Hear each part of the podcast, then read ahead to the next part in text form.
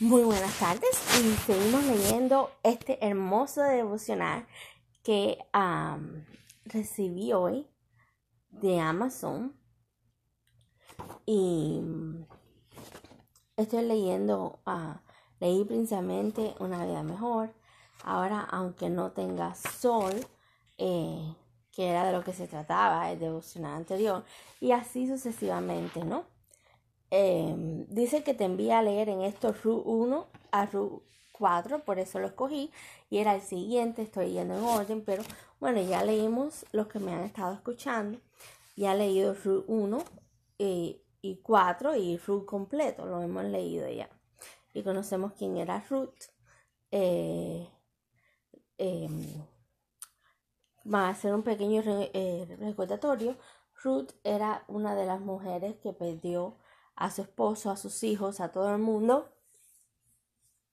Y decide ir con su suegra, a cuidar a su suegra, pero Dios le da una oportunidad de casarse de nuevo, de... Em, fue una mujer muy luchadora, em, de recogiendo espigos, pero Dios le da la oportunidad de casarse de nuevo, de tener hijos y de terminar una historia feliz de su vida. La historia comenzó muy triste, pero al final fue regocijador y feliz. Se reconoce que Dios tiene un plan. Raúl era un joven que vivía en los campos de Moab. Un día una pareja extranjera llegó con sus dos hijos y se estableció allí. Ruth se enamoró de uno de los dos hijos, se casó con él. Pasados los años, el esposo de Ruth murió. De momento a otro pasó de ser esposa a ser viuda, de tener compañía a estar sola. Ruth perdió su compañero, su estatus, su proveedor, por lo que podríamos pensar que de alguna manera Ruth pudo haber sentido que perdió su sol. Después de este evento, la suegra de Ruth, la cual también había enviudado, le dice que volviera a su tierra de origen en ese momento Ruth toma una importante decisión y dice, tu pueblo será mi pueblo y tu Dios será mi Dios. El Dios de su suegra era Jehová, era Dios, era omnipotente, era omnipresente, en quien creemos mucho en este momento la mayoría de las personas. Por lo que Ruth declara a Jehová como el Dios de su vida. Estando ya en Belén, Ruth muestra un carácter de servicio y sujeción hacia su suegra, lo que lleva a ser muy honrada y considerada como una mujer virtuosa. Es conduciéndose de esta manera que un hombre rico llamado Bus posó sus ojos en ella. Si en este punto de la historia nos preguntaran qué habrá representado Bus en la vida de Ruth. Podríamos pensar que seguramente era él el plan B, porque el plan A era la vida que ella había planificado junto a su difunta esposa. Y así vamos a hacer una pausa. Yo en mi vida solamente tengo un plan A. No tengo un plan B. El plan B está en las manos de Dios. Y muchos de nosotros tenemos y hacemos un que ya conocemos a Dios y estamos viviendo el aquí y el ahora, tenemos el plan A, que es el aquí y el ahora. En plan B no lo ejercitamos o no nos ponemos el propósito del plan B porque em, no vamos a saber qué va a pasar con la vida de nosotros y seguimos la lectura. Tendemos a pensar que cada vez que un sol se va de nuestra vida, entonces debemos seguir un plan B. Por ejemplo, deseabas un trabajo, lo consigues, permaneces en él durante mucho tiempo y de un momento a otro lo pierdes. Ese trabajo era tu plan A. Y ahora piensas que tienes que elaborar un plan B, porque el primero salió mal. Sin embargo, la pregunta importante es, ¿Dios lo está viendo como nosotros? ¿Será también el plan B para Dios? Continuemos con la historia de Ruth para conocer la respuesta. Ruth y Bus se casaron y al tiempo tuvieron un hijo. Este niño fue Obed, al abuelo del rey David de dónde vino nada más y nada menos que Jesús. ¿Crees que el nacimiento de Jesús no estaba perfectamente calculado desde el principio? Definitivamente lo estaba. Dios sabía todo lo genealogía que crearía para tener su hijo Jesús en el mundo. Por tanto, lo que puedo lo que puede haber parecido el plan B para Ruth, en realidad el plan A era el plan A de Dios. No sé si te emociona esto tanto como a mí, pero hay una verdad poderosa que nos debe llenar de una profunda confianza. Dios tiene un plan supremo para todos aquellos que le hemos entregado nuestra vida. A. Pensar de lo que podemos enfrentar en la vida. A pesar de todo lo que podamos perder, si colocamos a Dios como nuestro único centro, podemos tener la confianza que de siempre estaremos en el plan A de Dios. Maravilloso. Mi, mi, mi uh, psiquis, lo que acabo de pensar, ¿no? Em, nos mantenemos con el plan A. Eh, el plan A, que es el aquí y el ahora. Y el plan a es el plan de Dios y siempre va a ser el plan de Dios. No hay plan B. No existe plan B. Porque el plan B no lo sabemos. Si ni siquiera sabemos qué puede pasar en un futuro. So, ah, el futuro es indeciso. No es que sea indeciso, pero es algo que, que no sabemos. Que no, que no sabemos. Solamente lo sabe Dios. So, ¿Por qué pensar en un futuro cuando podemos vivir el aquí y el ahora en un constante plan A? Y eh, cada cosa que nos pase, ya Dios buscará la solución para nosotros. Y vamos a leer entonces la luz trasera. Lámpara es a mis pies tu palabra, lumbrera a mi camino. Salmo 111, 5. Con esto voy a terminar con una canción que me gusta mucho. Mi esposo y yo, junto a la familia de mi hija, estábamos yendo a Bangalore, unos 45 minutos de Hosur, donde vivíamos. Mi esposo conducía entre bullicioso tráfico matutino, lleno de gente que iba a trabajar, de compras y otros negocios. Comenzamos a analizar los autos específicamente. El auto estaba directamente delante de nosotros y sus atractivas luces traseras, las conversaciones estaban tan interesantes que cuando ese giro a la derecha nuestro, cuando ese giro a la derecha nuestro, nosotros también giramos a la derecha en vez de seguir derecho. Después de haber andado un buen trecho, mi esposo exclamó, Oh, tomamos el camino equivocado porque doblé ahí. Debería haber seguido derecho. Todavía podíamos llegar al destino, pero nos llevaría más tiempo. Le había atraído, le había atraído tanto la belleza de las luces traseras que las, las siguió inconscientemente en vez de concentrarse en el camino. Estamos en un viaje que nos lleva al cielo. Satanás, el adversario, nos quiere que lleguemos al cielo, nuestro destino. Nos sucede con numerosas atracciones y placeres de este mundo que son tan seductores que nos desviarán del camino correcto. De lo que es correcto nos da una señal de advertencia por medio de la palabra de Dios. Los mensajes desde el púlpito, materiales impresos y de personas que se preocupan por nuestro bienestar. Muy a menudo no le prestamos atención a la advertencia.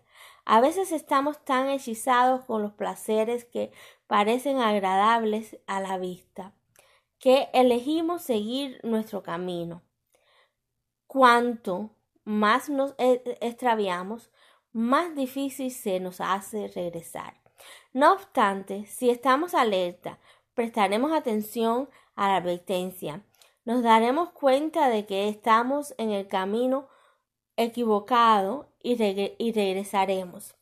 Nuestro Padre Celestial es tan amoroso, bondadoso y perdonador por porque nos advierte rápidamente. No quiere que nadie se pierda.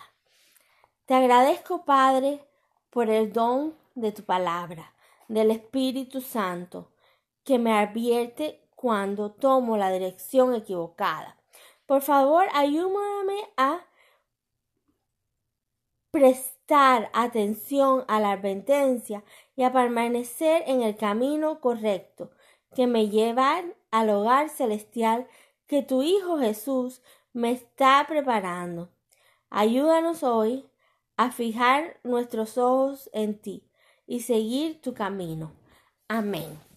Ah, al conocer a Dios, leer libros espirituales como estos de meditación, que hay muchos, me encanta, porque el mismo libro de, de una vida mejor habla de la historia de Ruth, de, de, lo que le pasó, pero también nos da una enseñanza.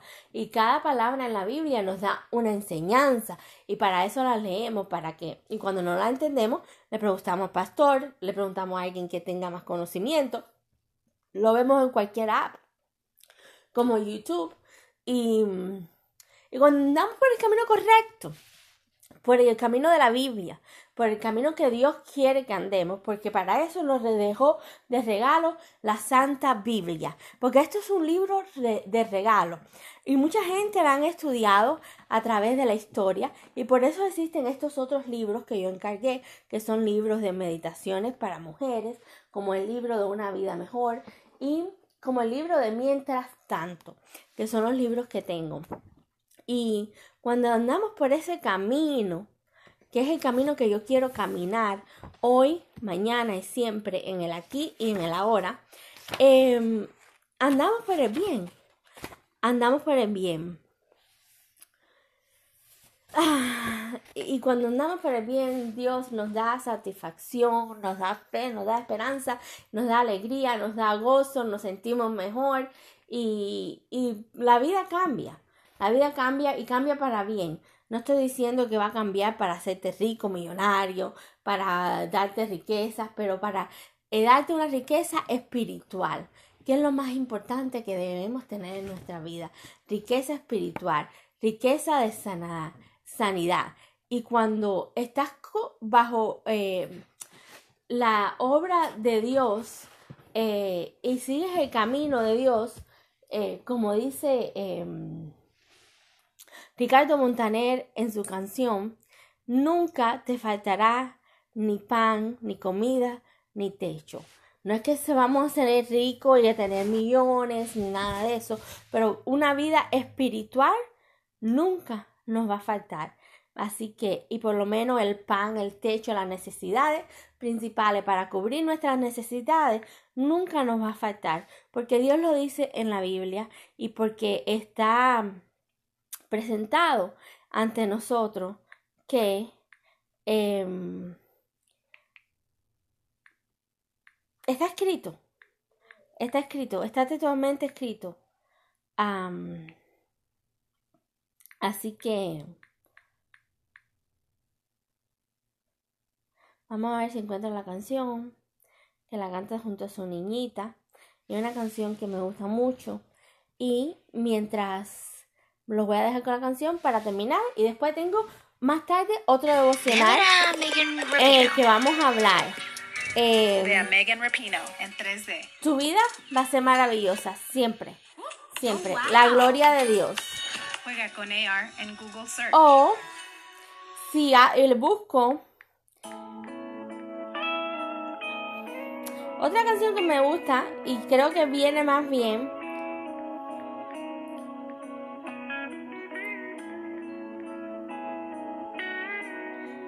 que viene más bien con esto, título, em, que me gusta mucho, es más movida.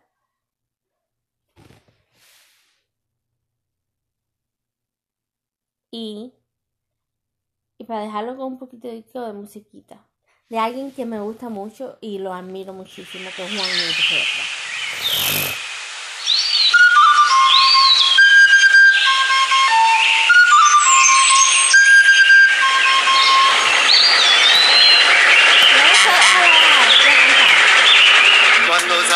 Boston, en Boston te encontré. De tus ojitos verdes, niña linda, me enamoré. Y te entregué mis sueños, mi greque, mi café. Lámpara pa' mis